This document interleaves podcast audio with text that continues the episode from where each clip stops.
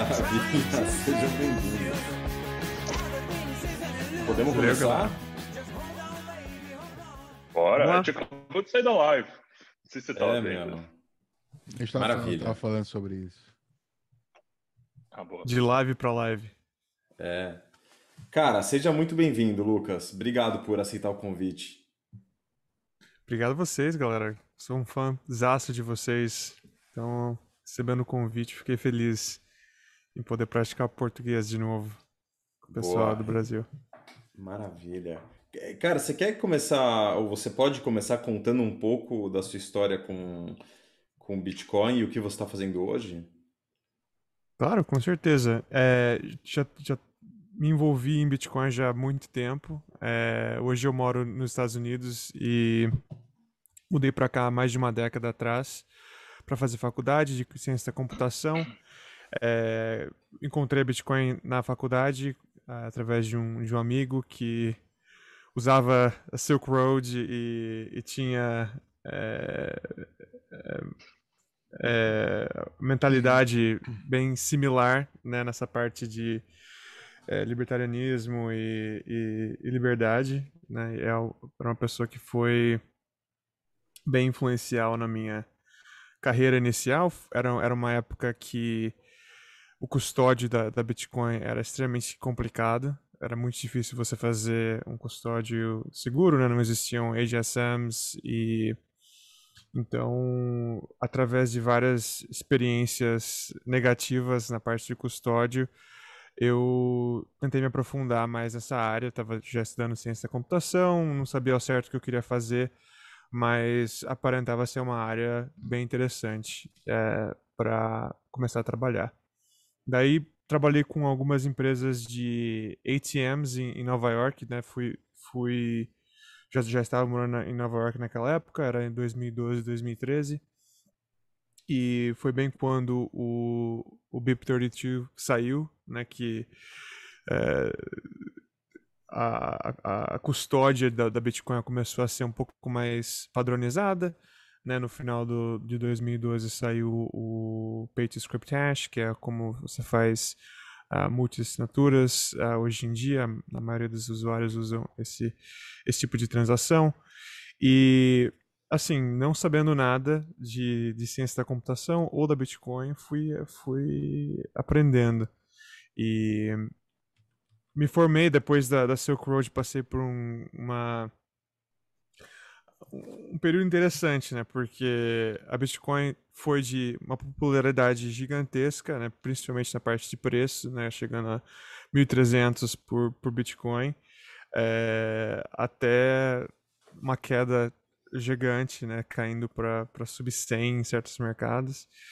E mudou, assim, totalmente a minha, a minha perspectiva de carreira seguindo nessa, nessa, ah, nessa jogada. né? Então passei por, por vários anos aí, ainda estava na faculdade, mas é, com dificuldade de achar trabalho nessa, nessa, nessa parte. Era, passou uma época que foi bastante focado nessa parte da, da blockchain, não da Bitcoin. E, mas assim, aos poucos consegui. Você teve que é, surfar essa onda de blockchain também, não? Tive, pra infelizmente tive. Sim, infelizmente tive. Não, não mexi com shitcoins, mas mexi com blockchains, né? E naquela época a gente não tinha esse esse entendimento do que seriam os, os case studies, né? É, existiam vários projetos naquela época que estavam tentando fazer o que estão fazendo hoje no, no DeFi. Né? Então você tem esses derivativos, existem jeitos que você consegue é, fazer os settlements desses derivativos de uma maneira mais eficiente, né? Pelo menos em, em tese. E então vários projetos surgiram naquela época. Existiu o, o R3, né? Que é, foi é um- era um consórcio de, de vários bancos que queriam entrar nessa área de blockchain. Tinha, claro, o Hyperledger, que acabou virando uma, uma cópia do, do, do Ethereum, né? de- as, as várias versões acabaram virando uma cópia do Ethereum. E mexi com várias coisas nessa época, né? Até para uma consultoria aí no Brasil, é, muitos proof of concepts que quando você foi tentar implementar de uma maneira prática, é, era- claramente não era, não era um use case é, interessante para blockchain, né? E daí em 2016 as coisas começaram a melhorar e piorar ao mesmo tempo, dependendo da sua, da sua perspectiva. Né? Em 2016, é, profissionalmente, foi um dos piores anos, é, porque várias coisas aconteceram ao mesmo tempo. Né, o, primeiro ataque de cibernético de um estado ao outro aconteceu em 2016, a Rússia atacando a Ukraine. E o que, que todo mundo estava olhando nesse, nesse ataque? O uso da Bitcoin. Né? Bitcoin novamente tentando. É, a mídia tentando é, mostrar Bitcoin como algo usado para é, coisas não, não tão boas. Ao mesmo tempo, Ethereum tinha acabado de lançar também, tinha acabado de passar por vários problemas, mas é, em 2016 eu tive a primeira oportunidade de voltar na parte de custódio, né, de, de trabalhar em, em, soluções de custódio, e me juntei com uma incubadora que estava começando essa parte de Qualified Custodians, é, mexendo com várias coisas de, de, de custódia interessante, que eu achava interessante na, na, na parte mais prática. E essa empresa virou a DACC, que foi adquirida pela Bact em 2019, uma empresa de custódia. E também fundei a DAR, que era uma empresa de, de pesquisa é, voltada nessa parte de due diligence, na, na parte de, de mais técnica de, de análise. E agora trabalho com a Coinmetrics e eu, eu sou o Product Manager que lidera essa parte de, de dados on-chain. Então. É... Porra, que jornada, ah. cara. Caralho. Parabéns. Parabéns. Passei por umas coisinhas surfou, interessantes. Surfou, surfou, várias ondas, marolas. Sim. Claro que não tinha nem onda nem marola. Mandou bem. É... Engraçado, uh, Lucas, coincidentemente eu vi um thread, acho que seu, nesses dias, falando do ataque ao BSV. Completamente não relacionado com isso, né? Mas engraçado a coincidência de ter visto você falar sobre isso. É, e muita é, gente é... retweetou você. Sim, cara, é, é, bem interessante porque eu sempre abrangi esse tópico nessa parte mais de segurança, porque eu, eu sempre uma das coisas que, eu, que, que você ouvia até em, em 2013, 2014 é que é, se um Estado quisesse destruir a Bitcoin né, através de, do, do sistema em si, eles conseguiriam. E existiram vários estágios de FUD nessa parte da, da, da Bitcoin. Então falavam de quantum computers, falavam de, é, de 51% attacks, né, que, que é quando uma, uma entidade maliciosa acaba tomando conta da, da rede, né, através de, de, de mais é, de ter mais poder de, de, de mineração. E sempre foquei nessa parte de segurança, na verdade. A parte de, de custódio, geralmente, era pensando mais nessa parte de segurança. Então, o que eu fazia na DACC era rodar as nodes dessas redes diferentes, né? entender o que poderia afetar o custódio dos seus usuários se você tivesse sido atacado por um, um ataque de 50%. Então, eu sempre foquei nessa parte de segurança. E na Coemetrics, o que eu estou montando é um sistema de, de análise de rede justamente focado nessa parte de segurança, porque você tem muita muitos é, keyboard warriors né, no, no, no, Twitter falando das redes deles, mas na hora que você vai ver a, a segurança dessas redes, geralmente é, está um patamar completamente diferente é. do, que a, do que a Bitcoin. Então, esse é um dos focos meus eh, nesses tempos, é, é, olhar essa parte mais focada em segurança. E a BSV é um, um exemplo ótimo né, de uma rede sem segurança nenhuma. É, é, no... É, mesmo por né, compartilhar o, o, algoritmo do Bitcoin, né, só, só, só por isso, né, na verdade. Qualquer outra moeda com outro algoritmo, aí você compete no campo de energia elétrica, de espaço, contratos tal. Burocracia, né? Conseguir vencer burocracia. Mas o algoritmo do Bitcoin, né? Ou seja, essas duas redes estão a segurança dela, BCH e BSV, que são as duas que competem, a segurança delas é péssima, exatamente por ter, né, um é, desafiante aí tão grande. O que mantém Sim. elas, eu acho, hoje em dia é que é, acho que os mineradores se beneficiam, né? Enquanto houver mercado para essas moedas, eles se beneficiam de poder é, ligar e desligar máquinas, entrar na rede, sair, surfar um pouco né, na marola do, do, do, do daquela comunidade e sair quando quiser de volta para minerar BTC. Ou seja, a máquina ela serve para os dois propósitos. Né? Então, é, existe aí um, é, é, é, enquanto esse parasita não ameaça, né? enquanto ele é uma tipo uma bactéria é, positiva, sei lá, bactéria né, que não essas que tão, fazem parte do nosso sistema digestivo. É, lactobacilo. É, enquanto elas são lactobacilo, tá beleza. Quando ela vira é, pneumonia, aí já tem aí, aí né, o que o que está acontecendo a, a briga legal do BSV com o BTC Aí você vê o que acontece né, no campo da rede né, também. Que é... Claro.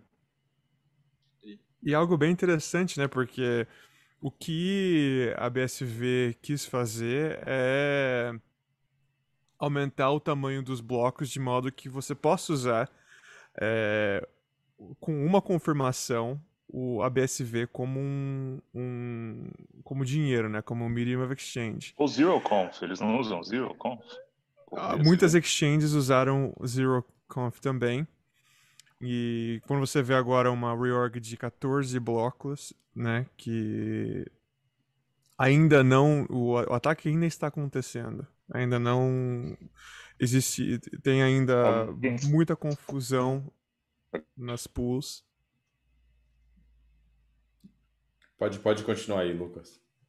Não, eu tava falando, tem muita confusão agora nas, Desculpa, nas mining Conexão, porque eles estão. O que aconteceu foi que a, a, Bitcoin Association, né, que é um dos grupos que suporta a BSV, mandou para todo mundo um, o hash de um bloco que todo mundo tem que seguir, né, ou seja, algo extremamente centralizado depois do ataque.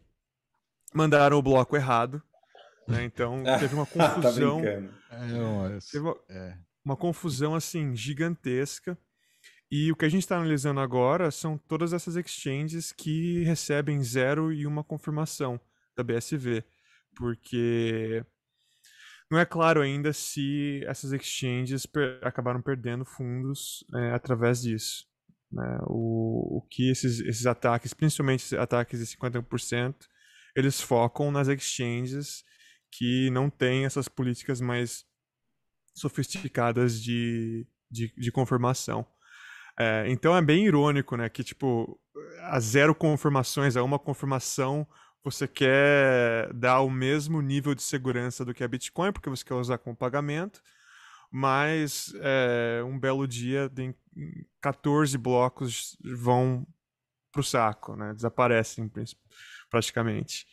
Então é meio. É um, é um, é um, é, é um marketing estranho que eles estão tentando fazer.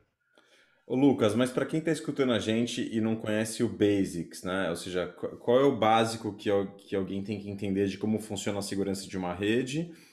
E aí, em seguida, quais foram os insights ou as coisas que você acha ou que você sente que poucas pessoas sabem ou se dão conta com relação à segurança de rede? Sim, a segurança de rede é uma área extremamente nova, né, em termos de, de, de análise. Mas o que todas essas moedas tentam fazer é aumentar o custo de ataque para alguém tomar conta da rede. Né? Então, é, existe uma porcentagem que você tem que ter de, de, de poder nessas redes para você poder controlar quais são os, os blocos que vão acontecer no futuro para essa rede. Na Bitcoin você tem que controlar mais do que metade da rede. Então, a partir do momento que você tem mais do que 50%, 50,1%, é, você consegue controlar o, os novos blocos que serão é, inseridos na, na, na, rede. Né? Cada bloco é um grupo de transações, então você consegue acabar controlando a rede nesse, nesse quesito. O que essas redes tentam fazer é aumentar o custo para você tomar conta dessas redes, né, para você é, sequestrar essas redes né, de uma maneira prática e fazer com que nem um Estado com é, ativos que, que vão além de, de, de, maquinário, né, nessa parte de eletricidade, consiga atacar e controlar a rede. A Bitcoin hoje em dia é, é a rede que eu diria é a única rede que seria improvável um Estado conseguir atacar. Por quê? Existem dois, duas áreas que fazem isso muito difícil. Um é a área da eletricidade. Né? Muita gente fala da eletricidade é, como algo negativo né, associado a Bitcoin. Na verdade, essa eletricidade é a única coisa que é uma das coisas, uma de duas coisas que protegem a rede desse tipo de ataque. A outra coisa que protege a rede desse tipo de ataque é maquinário específico que só minera o algoritmo da Bitcoin. Então, os ASICs, né, que eles chamam para minerar é, a, a, Bitcoin em si. Esses ASICs, eles estão extremamente bem distribuídos no mundo inteiro. Então, mesmo que você tenha. É, é, você tem que ter os dois mesmo para você conseguir atacar a Bitcoin. Você tem que ter tanta eletricidade, que um Estado consegue ter com facilidade, mas também você precisa desse maquinário extremamente especializado para você poder atacar essa rede. No caso de redes que copiam a Bitcoin nesse quesito, que, que nem a BSV, o problema é que eles não têm uma distribuição boa de maquinário e também não tem é, muitas pessoas que estão minerando na rede delas. Né? Na verdade, quem minera a BSV hoje é, são as pessoas associadas com o Craig Wright, com o Calvin Airy e com todas essas personalidades da, da comunidade da, da, da, da, Bitcoin. E muitas vezes mineravam em prejuízo. É, na, da BSV. É, e muitas vezes mineravam com um prejuízo gigantesco só na base de tentar proteger a rede delas. Mas é algo que não dura. Né? Se você não tem o, o, os incentivos econômicos para é, desincentivar esses ataques, é uma questão de tempo. Né? Então, tiveram vários períodos na história da BSV em que, principalmente quando ah, foi depois do, do, do fork com a Bitcoin Cash, que eles estavam competindo né, na, na parte de recursos e até é, ironicamente, o Craig Wright tentou atacar a Bitcoin Cash, né, e, e, não acabou não, não conseguindo, mesmo a Bitcoin Cash sendo é, pequena quanto era na, na, época e ainda está menor hoje. Então foi Porque algo assim. O Roger, que... é. o Roger ele, ele alugou hash rate, não foi, de Bitcoin? É, hoje em dia você tem esses mercados, né? Que você consegue alugar o hash rate de, de mineradores é... Ele alugou de si próprio, pelo que eu sei, pelo que eu lembro. Ele, ele, ele vendia uma... esse hash rate para quem, quem minerava BTC, só que ele, ele mudou temporariamente para minerar BCH. Sim, foi, foi algo bem. É... É... Liso. Liso. Vendedor de carro usado. Liso é uma palavra. Liso foi, foi até algo bem preocupante, né? Porque ele, ele tinha um controle grande né, de, de, de mineradoras através da Bitcoin.com. É, é uma mineradora que estava fazendo, estava contribuindo para a segurança da Bitcoin. E a Bcash acabou é, tendo o fork, né? E essa competição com a, entre ela e a, e a BSV. E o que acabou acontecendo foi que o Roger tirou mineradores que estavam usando a Bitcoin.com para minerar BTC e colocou esses mesmos mineradores na, na, na Bcash. E que foi algo assim, foi um precedente super interessante nessa parte de, de, de segurança em si, né? De escolher qual, qual pool você usa quando você está minerando. Né? Isso teve uma, consequências gigantescas para ele né? na parte de usuários que estavam olhando nessa. estavam uh, considerando usar Bitcoin.com como uma, uma mineradora. Mas essa parte de segurança é assim. É, é todo mundo tentando resolver o mesmo problema. Como você faz essa rede é, ser imune a esses ataques de é, é, pessoas que são talvez controlando pequenos computadores, que nem o, o Roger, até um Estado, né, uma nação, tentando atacar essas redes. E hoje em dia você pode falar objetivamente que a Bitcoin é a única rede que tem esse nível de segurança para proteger contra esses tipos de ataque. Perfeito, cara. E o que você acha que, que muita gente confunde ou que não consegue entender a diferença entre a segurança da rede do Bitcoin com outras redes? Onde você acha que está o pulo do gato aí? Além da falta eu de informação, acho... né? Eu acho que a falta de informação é, é, é, grande. Eu acho que tem coisas que a gente está entendendo da Bitcoin hoje em dia que agora estão sendo melhores, melhor entendidas é, 10 anos depois da criação da Bitcoin. Por exemplo. Então é algo que, se você vê, por exemplo, esses mercados para você é, fazer o. se alugar hash rates. Né? Todos esses ataques que como aconteceu com a, a, a BSV ontem, como aconteceu com várias moedas, muitos desses ataques surgiram desses mercados de, de hash rate. É isso aí mesmo, é, o Nice Hash é um dos que são mais usados para financiar esses ataques.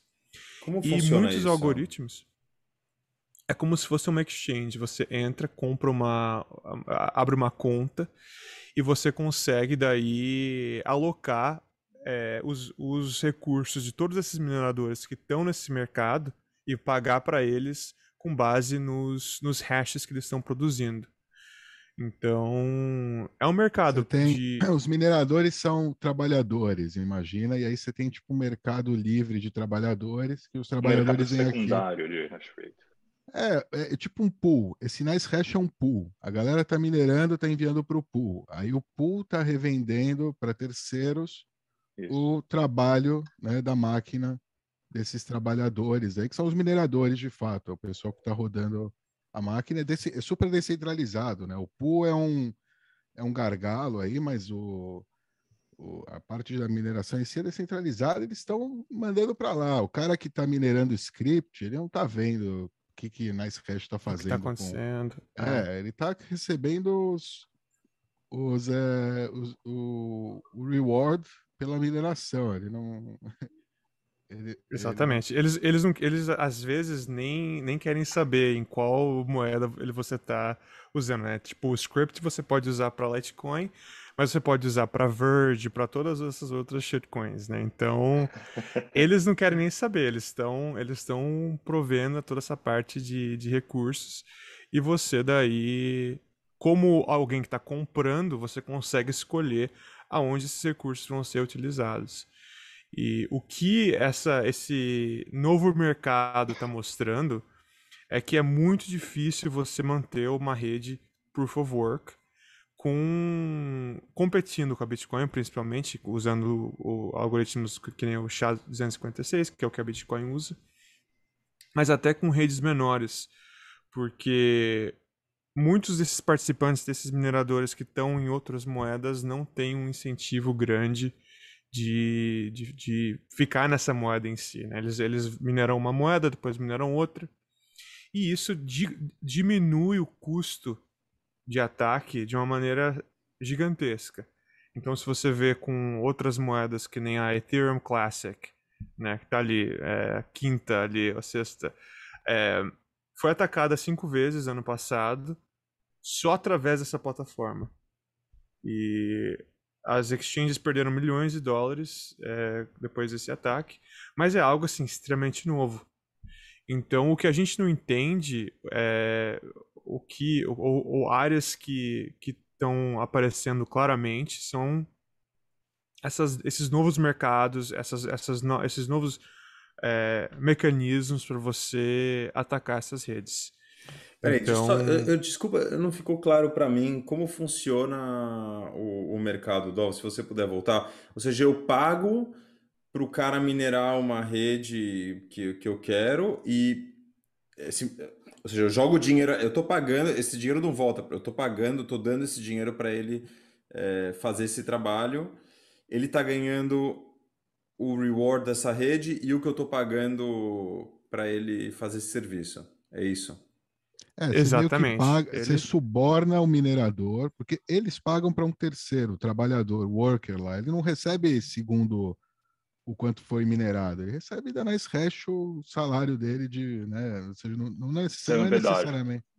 É, ele recebe o. Aqui ele, esse é o preço que os mineradores estão cobrando para alugar, entendeu? O, o minerador vai receber isso com um cortezinho da plataforma.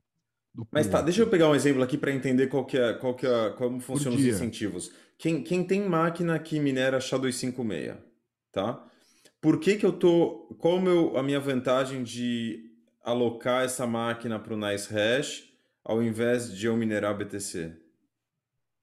Qual é o meu Geralmente não tem esse, geralmente não existe esse incentivo, né? Geralmente você é melhor posicionado em minerar a BTC através de uma pool. Mas, mas tem um mercado aqui. Né? Tem, mas tem gente que está oferecendo serviço. Com certeza. E é um dos mercados mais líquidos disso, porque existe uma, um número grande de mineradoras que não mineram só BTC, né? Mineram BTC, mineram B, BCH, mineram a, a, a BSV. E o que você está vendo aqui é o mercado deles é, por cada unidade de, de produção que eles estão fazendo, que aí é, a unidade que eles estão usando é, é o petahash. Né? Então são 100 mil é, unidades de, de, de hash. É, é, isso que eles vão cobrar para você em, em BTC.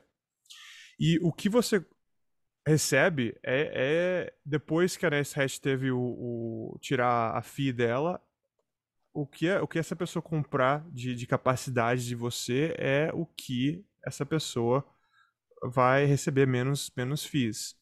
O que você recebe, como você estando alugando é, esse, essa, essa mineradora, ou qualquer número de unidades dessa mineradora, o que você recebe é o que você usa esses hashes é, pode ser para minerar, né? pode ser para atacar uma rede. Então, depois que você paga o aluguel através desse, desse terceiro, o que você, você ganha é o que. É, é vira, vira o seu hashing power. Como se você virasse uma, um minerador, mas é, não, você não está comprando o maquinário, você não está comprando eletricidade. Você está comprando isso através do Nice Hash que é como se fosse um, um broker, né? Eles eles estão agregando, todo mundo está vendendo e geralmente você tem aí para para moedas menores um incentivo de usar eles. Por quê? Porque imagina que nem a vamos escolher um, um, um o Dagger Hashimoto é, é, um algoritmo que é usado é, foi usado na Ethereum por muito, por muito tempo ou, ou, qualquer um desses, né? Até o, o Decred é específico, cara. né?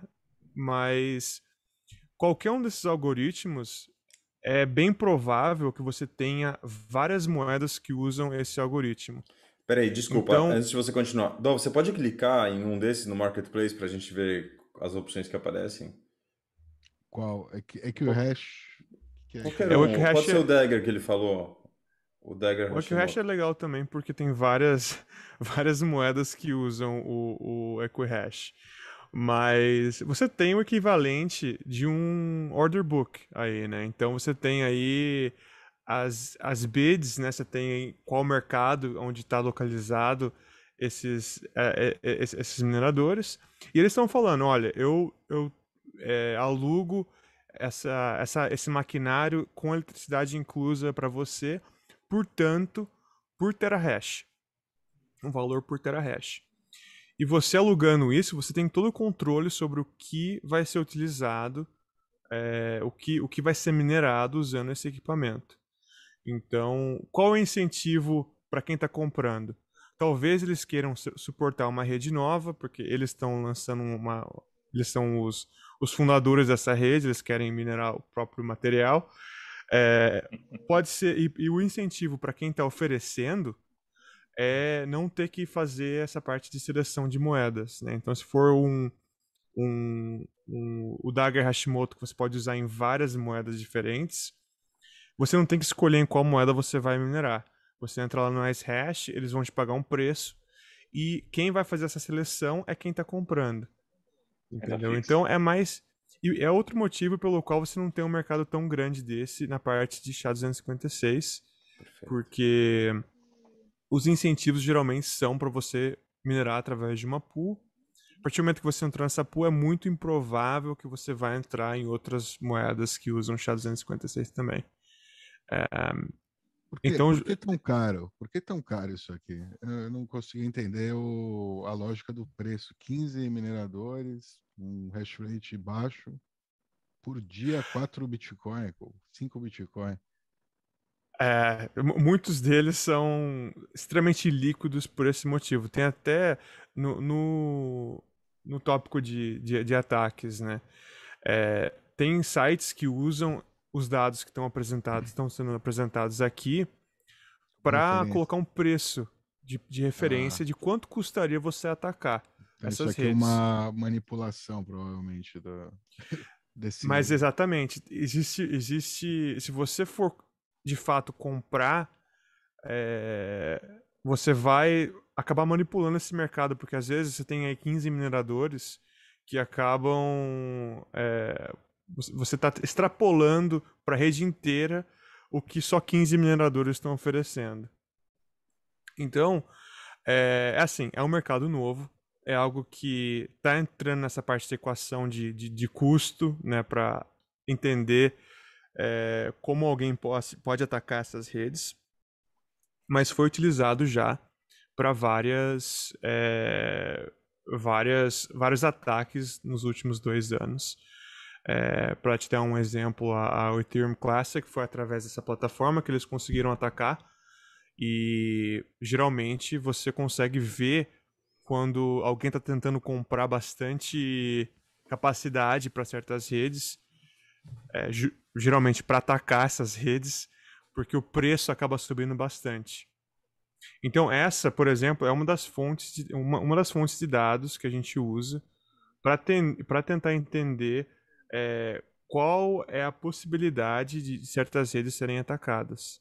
A gente vê a quantidade de, de, de mineradores que estão oferecendo, quem está procurando e por quanto que eles estão pagando. Mas isso muda totalmente a equação de, de ataques, porque fica muito mais fácil você atacar agora, porque você não tem que comprar o maquinário. Né? Você tem que. Para você poder atacar a, a Bitcoin, você vai ter que comprar o maquinário, porque o mercado ali é minúsculo. Mas para moedas menores, que nem a Ethereum Classic, que nem a, a, a Vertcoin, que também foi atacada. É, esse ano a gente identificou um ataque na, na Verge, que é, fez as exchanges perderem até 56 milhões de dólares por estarem recebendo esse ataque. Então mudou muito essa equação de tentar pensar qual, quais redes são de fato seguras. É, mudou bastante. É, e o cliente de vocês, ou seja, vocês analisam esses dados e, e qual que é, como, como que funciona? Quem são os clientes de vocês? A gente tem clientes que são exchanges, que são é, empresas de custódio, né? A gente tem uma parceria com a, com a BitGo agora. É, esse é um dos produtos que a gente, que a gente tem, né? Que é, é essa parte de identificação de ataques é, e até seleção de ativos. Né? Então, você tem muitas empresas que estão tentando entrar agora no mercado e não sabem ao certo quais ativos suportarem na plataforma deles. Então, a minha esperança com, com esse produto é até desincentivar é, a, a, a, oferta de ativos que não são seguros né, para os seus usuários. Porque muitas, muitas empresas que estão entrando agora estão selecionando ativos de uma maneira extremamente arbitrária. Né? Você vê uma lista no CoinMarketCap, você fala, ah, eu quero esse, esse, aquele sem saber ao certo o que isso significa, não, não só para você, mas também para os seus usuários, porque você tá, vai estar tá segurando o depósito dos seus usuários. Então, sabendo é, o, a probabilidade dessas redes de serem atacadas é algo extremamente importante. Então, é, é, esse, esse produto que chama Ferrum é, é utilizado para isso também. Uau! Nossa, tenho muita pergunta para fazer. É, vamos lá. É, eu li um artigo seu que você falava sobre, em uma parte do artigo, aliás, cara, muito bom. Vamos colocar na descrição do vídeo o link para ler os seus artigos e as suas análises. É, numa parte do artigo, você falava sobre a métrica para medir o hash rate, né, que ela era muito imprecisa. Eu queria que você explicasse um pouco disso, já que a gente está falando de ataque, hash rate, segurança. É, a hash rate, ela é uma métrica que ela por, por definição ela é uma estimativa, ela não é uma métrica real. Por quê? É, ela é calculada olhando uma, uma janela de tempo. Né? Então, por exemplo, você vê a Bitcoin, o, o, o protocolo da, da Bitcoin fala que a cada 10 blocos é, ou, ou, ele maximiza para cada 10 blocos ter um bloco novo, certo? Esse, essa, a, desculpa, cada 10 minutos ter um bloco novo. Esse parâmetro de 10 minutos é tá dentro do protocolo, certo? Mas se você vai ver o tempo que cada bloco sai na rede, é, é, é, é colocado na rede, pode mudar consideravelmente esse tempo. Né? Pode ser que você ache um bloco daqui a dois minutos, pode ser que você ache um bloco daqui a uma hora. Né? Esse, esse 10 é algo que foi é, é, baked in, no, foi, foi adicionado no, no protocolo em si. Então você consegue ver, se você mede nas, nas últimas 24 horas, se o protocolo está tentando criar um bloco novo a cada 10 minutos, a sua expectativa é que na, na, no último dia nas últimas 24 horas, teve 144 blocos. A hash rate que ela está medindo é a diferença do que foi observado versus o que você esperava. Então você olha, se for, se você achou mais do que 144 blocos nesse, nessa janela de 24 horas, quer dizer que tem mais pessoas que estão tentando é, achar a solução da, da, da, da Proof of Work e a hash rate subiu. Se você tiver menos pessoas que estão que estão alocando recursos na rede e ao invés de 144 você teve é, aí é, vamos, vamos, ou, ou você tem mais pessoas teria mais blocos menos pessoas teria menos blocos então se tiver 100 blocos quer dizer que a rede caiu a dificuldade de você achar esses blocos está é, tá muito grande pelo que está sendo alocado nessa rede. Então, é uma métrica que foi criada para tentar entender quanto que as pessoas estão alocando na Bitcoin de recursos, é, tanto na, na, parte de eletricidade quanto na parte de, de, de maquinário. Não é uma métrica perfeita. Por quê? Você está trabalhando nessa base de, bem simples de tentar entender quais. É, é, é, quantas vezes as pessoas estão tentando solucionar esse, esse problema. Então, se você for ver é, a volatilidade. O você ver... no final das contas, né? Porque é, você só um consegue saber o, o, o, poder do passado, né? Com certeza, você consegue ver através desse, desse bloco, de, dessa janela de tempo de 24 horas. E essa, na verdade, é, essa, essa, essa ideia de tempo é algo que é foi uma das inovações principais da, da Bitcoin. Né? Você tem, você tem essa, esse algoritmo dentro da, da Bitcoin que chama é, Difficulty Adjustment Algorithm. E é o ajuste de dificuldade. É o ajuste de dificuldade que acaba com você independente de quantas pessoas estão tentando solucionar esse, esse problema, a cada duas semanas você muda essa dificuldade para chegar nos 10 minutos, independente do número de pessoas que estão tentando solucionar esse problema. É, a cada então... duas semanas você marca um hash rate base, né? Aí está medido, né? Ele vai ter um número que você, esse é o número do hash rate e a partir desse hash rate calcula né, o, a dificuldade necessária para ter blocos a cada 10 minutos no próximo período, que é dos 2016 blocos ou duas semanas. E exatamente.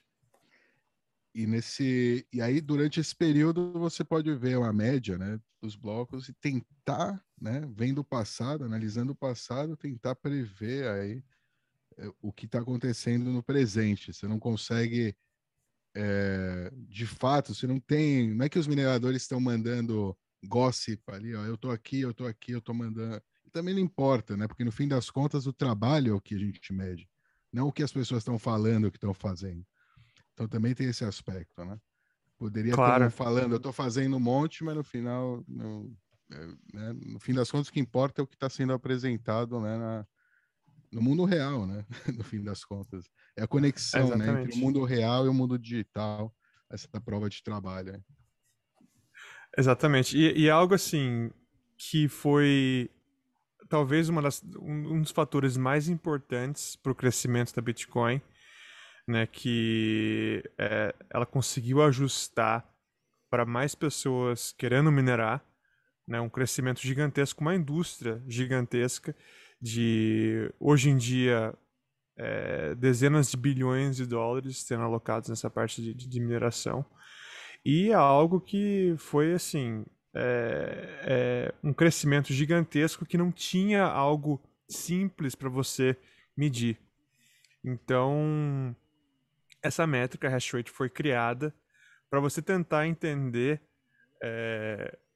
quanto está sendo alocado à rede a qualquer período de tempo para tentar ver esse crescimento em si. Né? E, e, a gente sabe que, que através desse, desse parâmetro que muda cada duas semanas, que é a dificuldade, que está ficando mais difícil você tentar solucionar esse, esse, esse puzzle, porque tem mais gente tá, que está alocando recursos na rede, e então a rede, para fazer com que esses 10 minutos continuem sendo 10 minutos, ele, ele aumenta um pouquinho, faz, fica um pouco mais difícil você solucionar esse problema. E a hash rate foi meio que um, um jeito de você é, contextualizar esse crescimento, mas de uma maneira muito imperfeita. O que eu não gosto de ver é quando as pessoas usam hash rate é, de uma maneira mais autoritária, né? Que ah, o hash rate caiu 40%. Não, você, você não pode fazer uma, uma, uma, uma estimativa dessa. Por quê?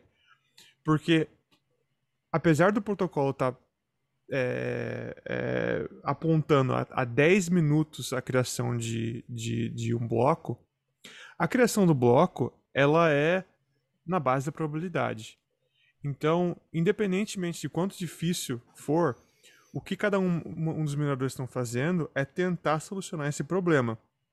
Se você tiver sorte, uma sorte gigantesca, é que nem ganhar na loteria, você consegue solucionar esse problema é, em um minuto.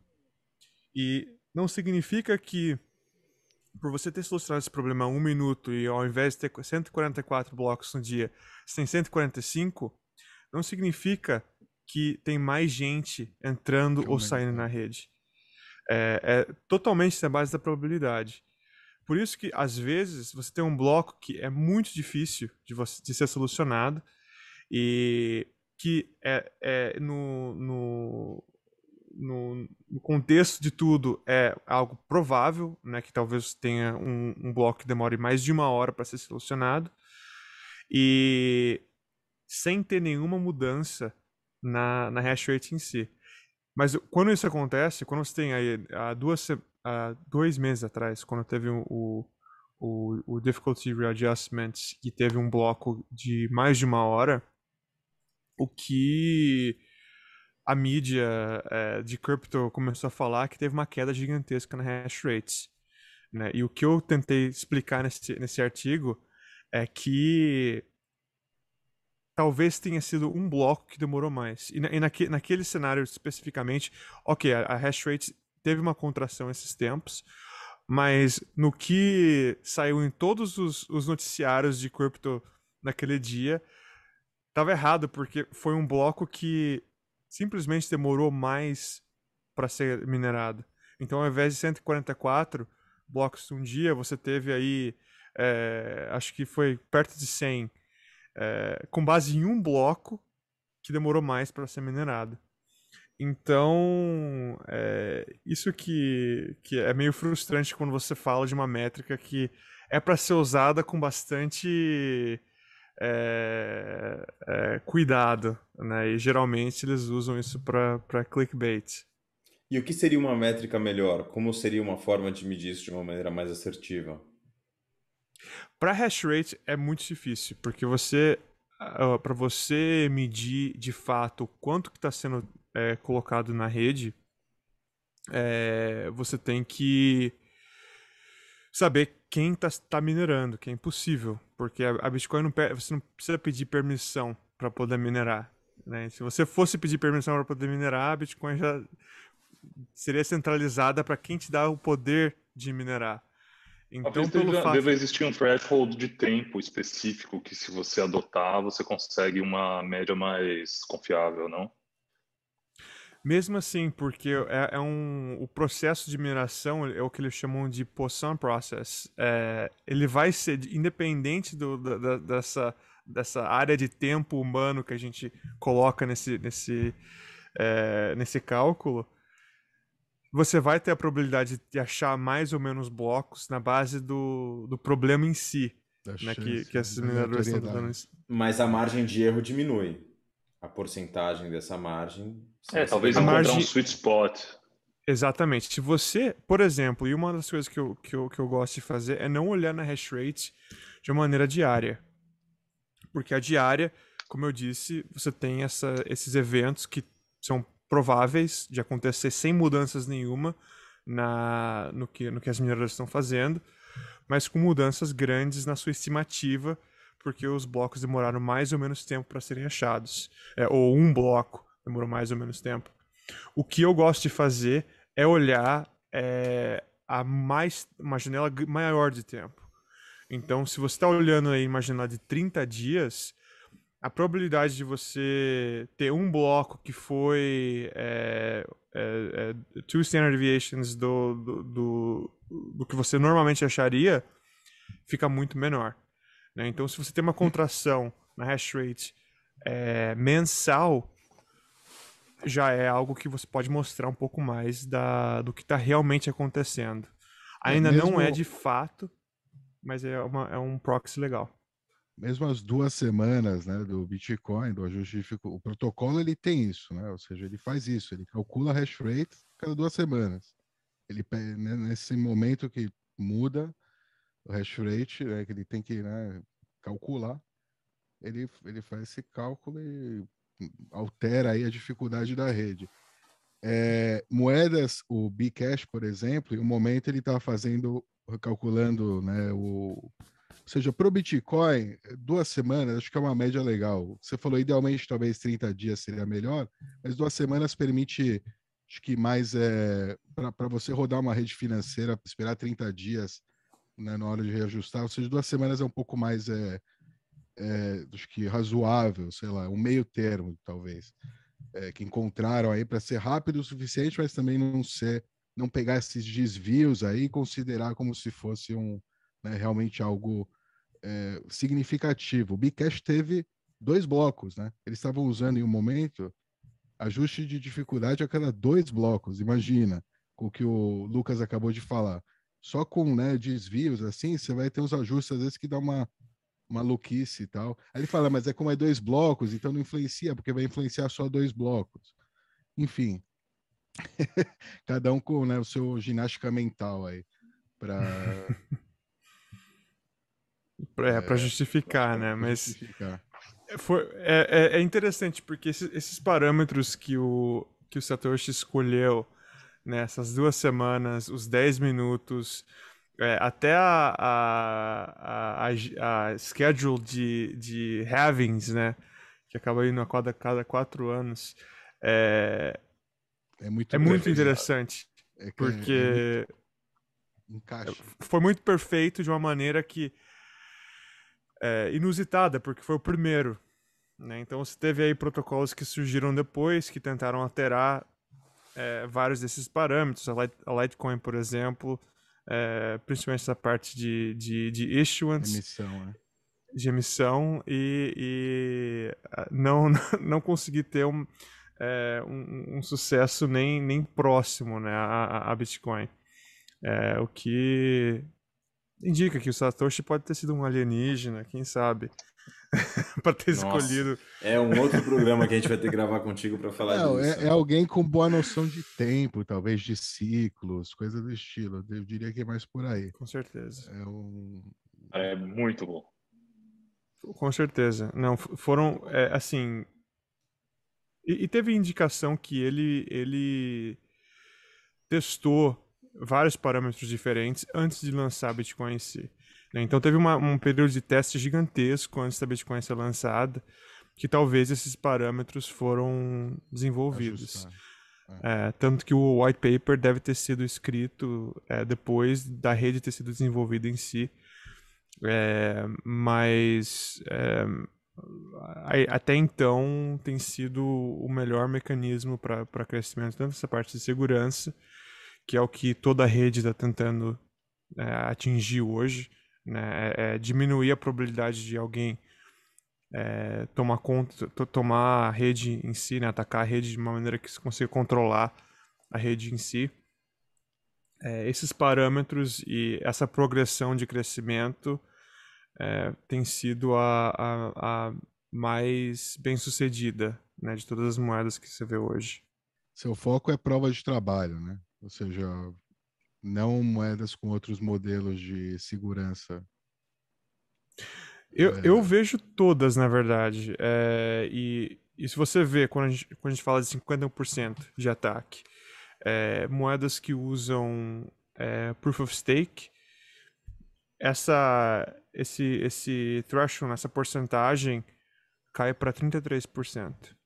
Então, é, no, no, no, design do protocolo em si, você tem essas, é, essas mudanças na, no, no, no, número de pessoas, ou nesse caso, no número de capital, né, nessas redes de Proof of Stake, que você teria que ter para poder controlar essa rede. Isso é uma coisa que é clara, né, nesse, na, se a gente está entendendo o que está acontecendo no mundo, tanto essa parte da inflação, é que esses governos eles não têm problema nenhum de, de imprimir dinheiro de qualquer maneira, de modo que você consiga ter um terço da, da, da moeda de qualquer Proof of Stake protocol. Né? Então, a parte de Proof of Stake vira muito mais uma questão financeira. Né? Não, não existe essa, essa parte forte de distribuição tanto de eletricidade quanto de maquinário. É, é, vira uma questão extremamente financeira. E que também, como a gente viu esse ano, é, existem vários ataques também que muitas vezes são mais fáceis de você fazer, porque agora não envolve nem você. Para você controlar a rede, não envolve nem você é, alugar a hash rate. E, e, e, você tem um mercado, por definição, para você poder atacar essa rede, que é líquido, que é da rede em si. Entendeu? Que é o mercado da moeda que está sendo usada para proteção. Então, quando eu disse que 10 anos a gente não. A, gente tem coisas que a gente já está entendendo da Bitcoin que a gente não entendia antes.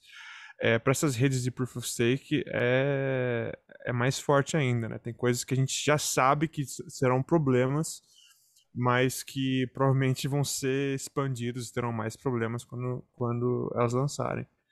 É, então, acho que isso é uma das coisas que as pessoas não, não, que estão entrando agora não, não, não, entendem ao certo, né? Essas, esses, é, o nível de complexidade que certas moedas está é, experimentando e o que isso significa, né? Todas essas redes vão, vão passar por, por eventos que testam essa segurança e muitas redes não vão sobreviver. É, é simples assim. Bom, porque eles coordenam depois pelo Twitter e voltam os blocos. Tudo que Twitter, é no WhatsApp, né? no Signal. O como é que chama? Cara, é...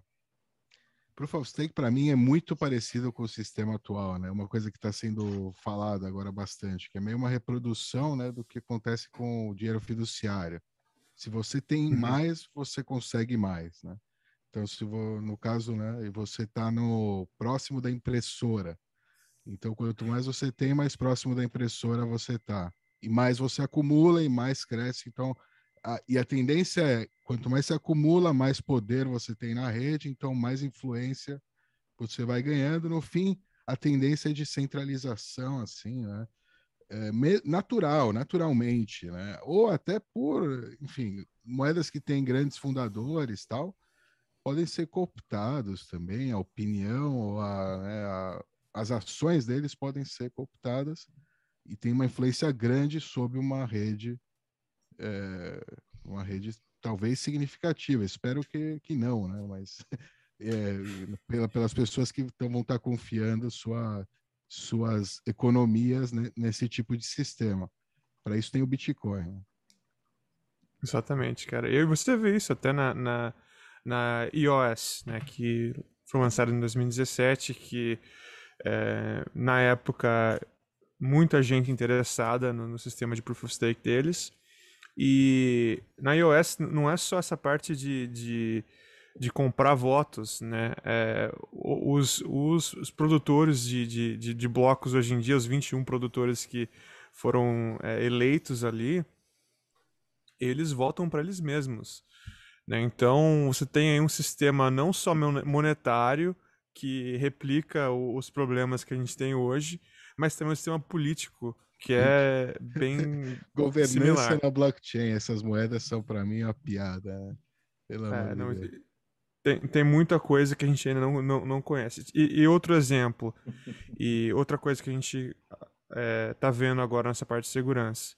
Né? Se você tem uma moeda que a base dessa moeda é a, a governança do, de um protocolo, é uma questão de tempo até é, esse o fato de você poder usar essa moeda para governar o protocolo ser utilizada contra o protocolo. É, e para te dar um exemplo de algo que está acontecendo já é, nessa parte de, de, de, DeFi, que em tese eu acho extremamente interessante. Eu acho que essa parte de, de, de engenharia financeira, é, eu acho que tem, existem áreas ali que são bem interessantes para poder tirar todos os bancos da equação. Né? Mas, é, mas o que está acontecendo hoje na DeFi é muito da, dessa cópia do, do sistema atual. Né? Em que, para te ter um exemplo, em outubro do, do ano passado, você teve um protocolo é, que chama Maker, né? MakerDAO, um dos protocolos mais populares da, da, da, da, da DeFi hoje em dia, que usa o MQR, que é o token que eles têm, simplesmente para governança, né? E ao mesmo tempo você tem sistemas no Ethereum que você consegue emprestar esse, esse, esse token é, de uma maneira bem hum. líquida, né? E o que aconteceu? Um, um protocolo que queria é, que o Maker é, adicionassem eles né, na, na, na, rede de protocolos dessa, do, do, do, Maker. Isso é um sistema que passa pela governança. É, eles viram que não ia passar, né, que o que eles queriam era um protocolo que chama P-Protocol. É, o que eles queriam era fazer a, a, a, proposta deles de negócio com a Maker passar. O pessoal não estava votando, o que eles simplesmente fizeram foi emprestar 8 milhões de dólares de Maker, que é o token que você usa para governar o protocolo, é, no bloco que onde estava acontecendo o voto. Ah, daí barato, votaram um bloco, um bloco e devolve. Tipo um, um bloco e daí micro, devolveram. Empréstimo. Pagaram o, o, interesse, né, que é, foi baixíssimo, mas conseguiram passar a proposta deles. Entendeu? Então, esse é um outro Genial. exemplo de, de governança que a gente não, não conhece ainda com esses, com esses protocolos de Proof of Stake. É, e com vários experimentos da parte de, de da, da, da, DeFi. Então, é uma área assim, extremamente nova, é super interessante, mas é, é um dos motivos pelos quais eu, eu, eu acho que, que o foco tem que ser, principalmente a gente que está entrando agora, tem que ser na Bitcoin. É, você tem geralmente esse ciclo, né, de é, entra na Bitcoin, daí acaba vendo outro, outras moedas e acaba se ferrando e daí voltando, voltando na Bitcoin. É, eu acho que simplesmente essa parte de educação. Exatamente, você tem essa. É, você pode ter um shortcut ali que você usa para não, não, não, não cair nesse ciclo. Estamos tentando, estamos tentando. Ô Lucas, é, você também fala um pouco sobre é, analisar é, o caminho, o que acontece com bitcoins é, recente, recém-minerados é, e a partir daí tentar fazer uma análise do que está acontecendo e de como está funcionando a dinâmica é, do, dos mineradores.